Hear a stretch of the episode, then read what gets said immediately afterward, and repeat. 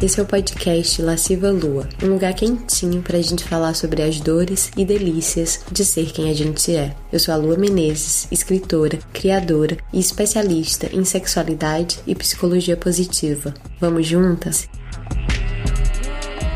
Oi, deusas, como é que vocês estão? Faz tempo que eu não lanço episódio erótico por aqui, né? E vocês me pediram tanto, tanto, tanto que finalmente tô voltando.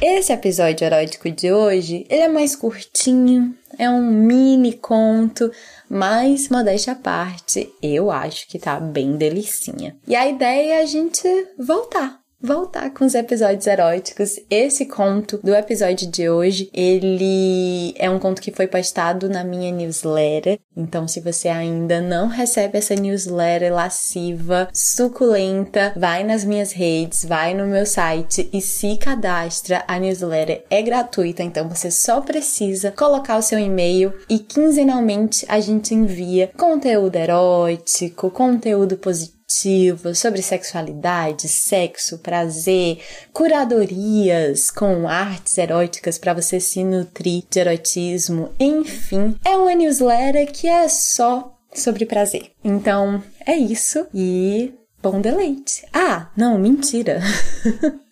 Não esquece, por favor, se você gosta do podcast, não esquece de seguir, de deixar suas cinco estrelinhas. É muito importante pra gente, para que o podcast possa crescer, alcançar mais pessoas e para que eu possa, assim, produzir mais conteúdo para vocês. Agora sim, bom deleite.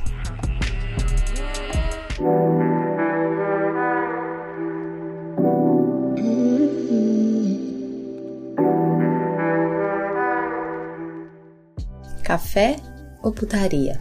Por Lua Menezes. No grupo de WhatsApp com as amigas, elas perguntam: E aí, foi café ou putaria?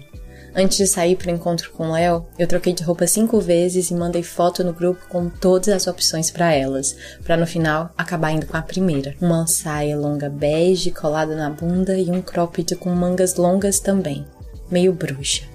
Já faz alguns anos desde a última vez que eu e Léo ficamos. Nesse tempo, tanta coisa aconteceu. Eu me mudei, ele virou pai, até que finalmente volto para visitar a cidade que um dia foi minha, a selva de pedra que não endureceu meu coração.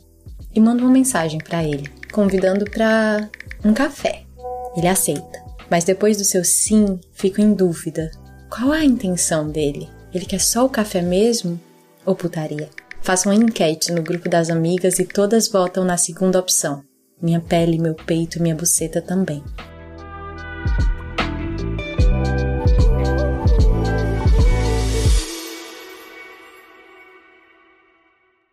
É um domingo. Léo sugere da gente tomar café da manhã numa padaria hipsterzinha na Vila Madalena. Ele vem me pegar, mas se atrasa. O café vira almoço. Quando saio do prédio, eu o vejo. Em pé, encostado no seu carro, me esperando, a pele bronzeada como se ele nunca tivesse saído do rio, o cabelo raspado curtinho, a barba por fazer, as mãos entrelaçadas na frente da virilha. Tênis estilosinho e uma pochete atravessada no peito. Caminho em direção a ele com as pernas moles, escorrendo. Ele vem até mim e a gente se encontra num abraço apertado no meio da rua. Eu vejo uma poesia qualquer nisso, nos nossos corpos colados no meio do paralelepípedo. Sinto o coração dele no meu, e isso me diz que ele está tão emocionado quanto eu. Ficamos assim, uma pequena eternidade. De dentro do abraço a gente se olha e não consegue dizer nada. Dentro do carro, o máximo que sai é um palavrão na ponta da língua. Caralho, Léo, é você, é você. Ele me diz de volta me olhando de cima a baixo, esfregando o queixo, como quem não acredita no que vê, como quem deseja o que vê, não sei. Especulo.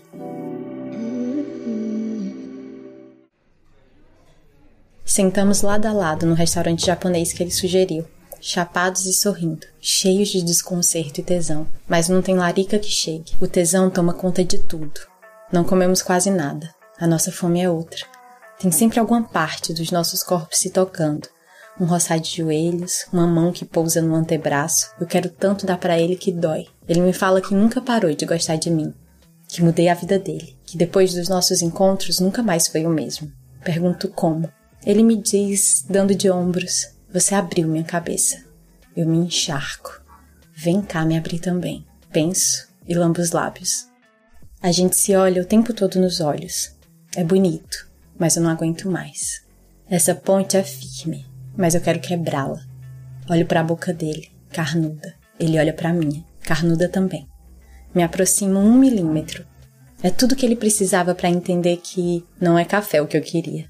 A gente se beija. É um beijo quente, cheio de língua, com sabor de verão. Não existe mais restaurante, Vila Madalena, São Paulo, o mundo, só existe isso. Eu e ele. Quando a gente se desgruda, ele pergunta: Quer tomar café no meu apartamento? No apartamento de solteiro dele, não tem café, mas tem ele. Ele me flechando com seu sorriso cúpido e sotaque carioca. Peço um tour do apartamento só para acabar no quarto dele. Ele me joga na cama, levanta minha saia e diz: Que saudade dessa raba. E minha raba sorri para ele, satisfeita.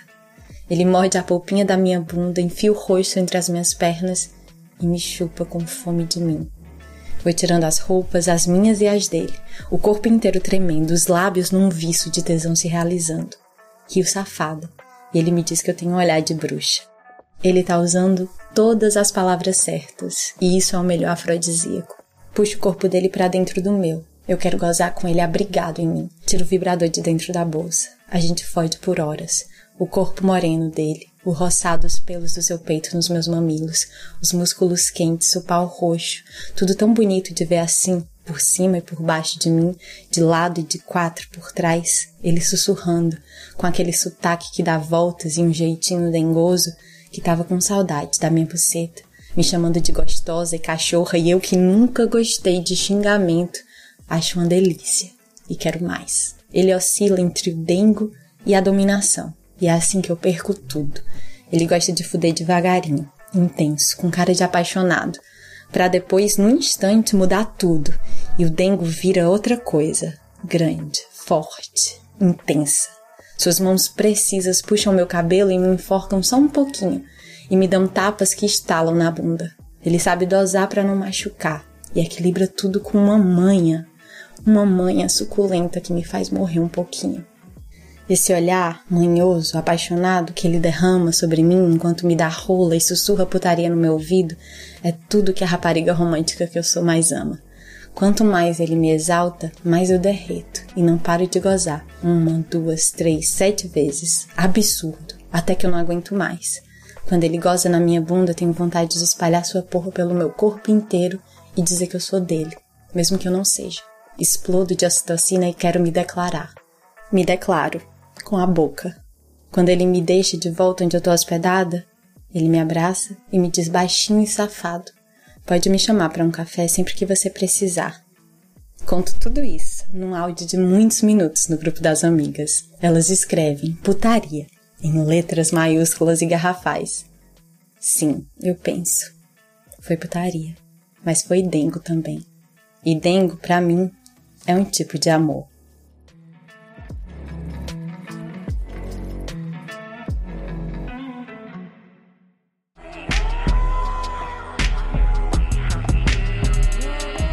E aí, deusa? Gostou?